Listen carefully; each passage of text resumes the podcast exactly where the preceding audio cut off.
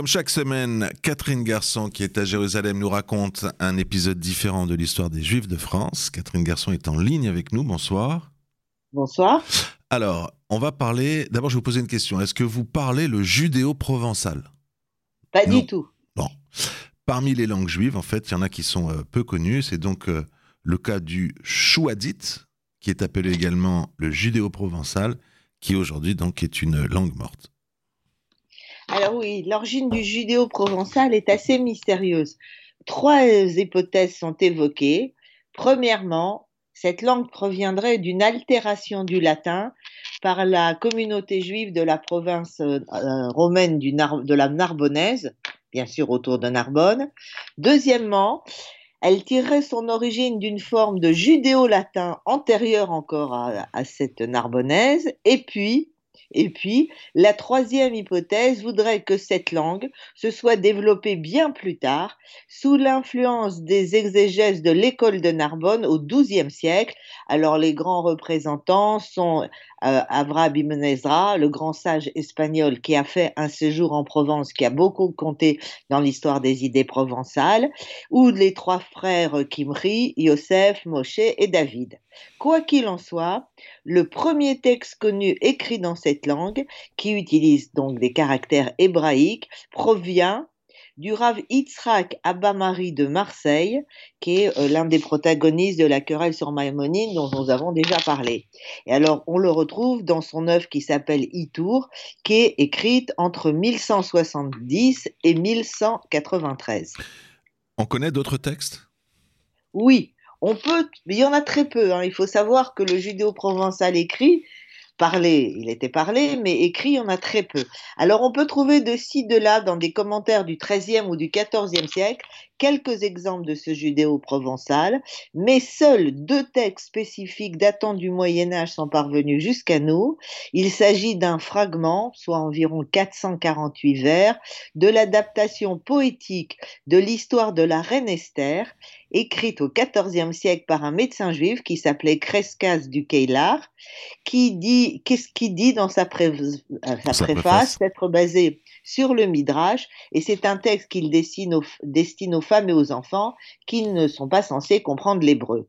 Alors l'autre texte est la traduction des prières quotidiennes, donc c'est un sidour qui est aussi composé à cette même époque, entre le 14e et 15e siècle, là encore probablement destiné aux femmes puisqu'il est en judéo-provençal, mais, et c'est un sidour entre autres, qui se distingue, je l'avais déjà dit, mais je le répète parce que ça me fait plaisir, mhm. que l'une des bénédictions traditionnelles qui fait pendant à la bénédiction des hommes le matin qui dit chez Loasanisha qui m'a pas fait euh, pas fait femme.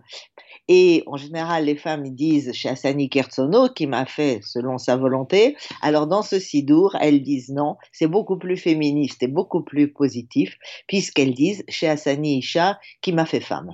Voilà. Alors, un événement historique va limiter la pratique de ce chouadit, j'espère le, prononcer correctement, euh, quasiment au seul comtat vénétien. Il n'y a plus qu'un endroit où on parle cette langue. Oui, en effet, l'annexion de la Provence par le roi de France au XVIe siècle entraîne l'expulsion des Juifs qui ne trouvent refuge dans la région que dans les possessions pontificales, c'est-à-dire à Avignon et dans le comtat venessin. Alors là, ils sont confinés dans des carrières non locales, donc des juiveries. Dont nous avons parlé on a aussi parlé. C'est là que se poursuit l'aventure du judéo-contadin, qui, reste donc parlé que par quelques milliers de, personnes. Alors, c'est la langue du quotidien du juif contadin.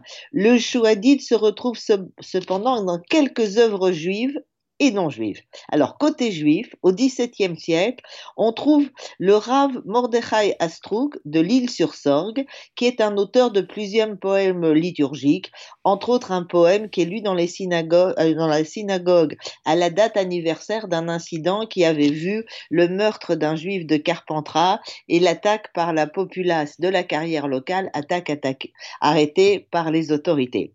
Donc, ce même Rav Mordechai Astrug a écrit une pièce en judéo-provençal où il reprend textuellement quelques extraits de la reine Esther dont on a parlé de Crescas du Kayla et surtout il a noté que certains pensent même qu'il est l'auteur de Piyutim alternant une phrase en hébreu et une phrase en provençal. Alors, on va passer au siècle suivant. La Révolution française, donc au fin du XVIIIe siècle, euh, permet donc aux Juifs d'aller vivre là où ils ont envie. Là où bon ils vont, ils vont sortir des carrières et le judéo-provençal va commencer doucement à disparaître.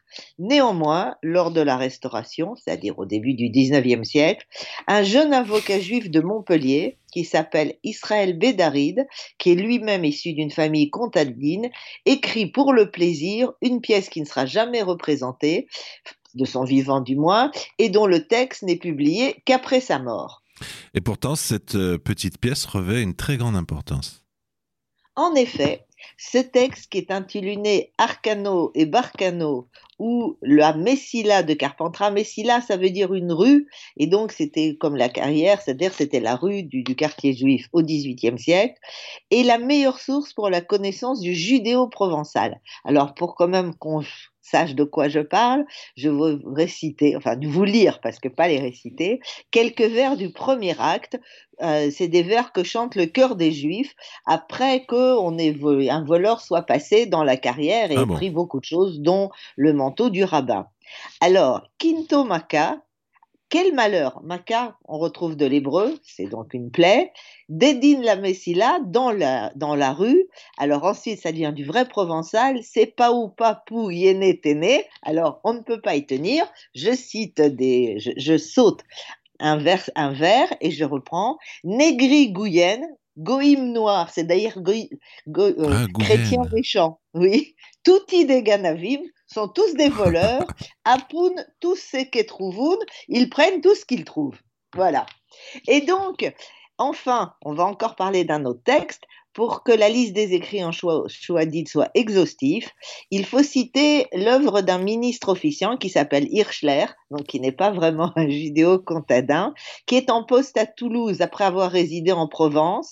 Et celui-ci va faire deux choses. Non seulement il va le faire publier la pièce dont on vient de parler, mais surtout, il recueille des mots du judéo-provençal auprès de ses fidèles et les publie dans un calendrier de l'année 5655, c'est-à-dire 1894-1895.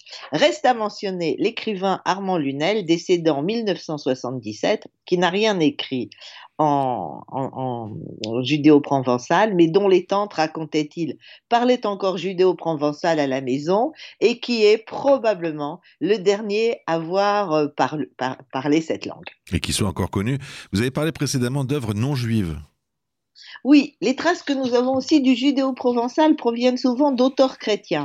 Il s'agit notamment du Sermon des Juifs, attribué au cardinal Sadolé, qui fut évêque de Carpentras au début du XVIe siècle, mais qui a été certainement réécrit par la suite parce qu'il y a des allusions à Louis XIV, or Louis XIV au XVIe siècle, c'était trop tôt.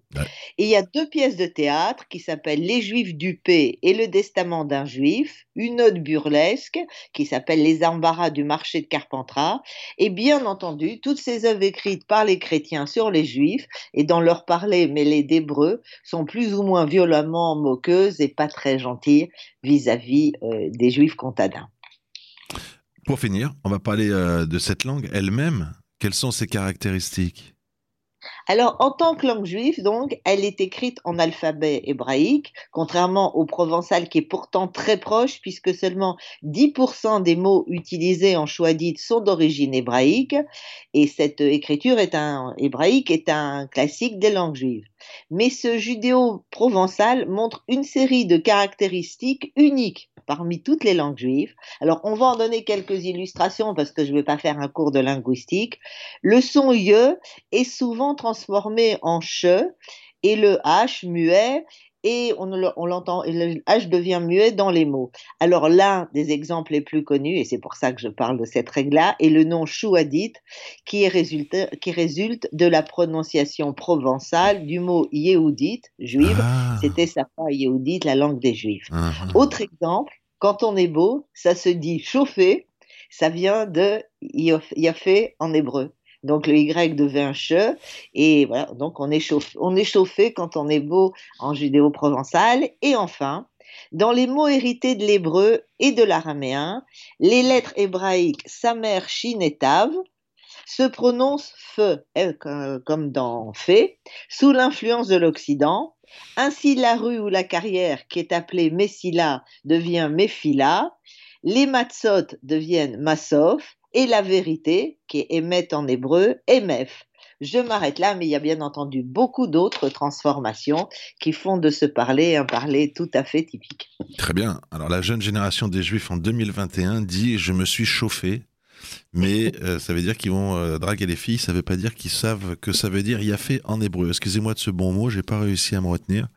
Merci Catherine Garçon, vous qui chaque semaine sur Radio Shalom nous raconter un épisode différent de l'histoire des Juifs de France. Et donc là, on vient d'apprendre qu'il y avait une langue juive de Provence, langue juive française, puisque c'est en Provence, et, euh, qui s'appelait le judéo-provençal, le chouadite, pour ne pas dire le yéhoudite. Magnifique.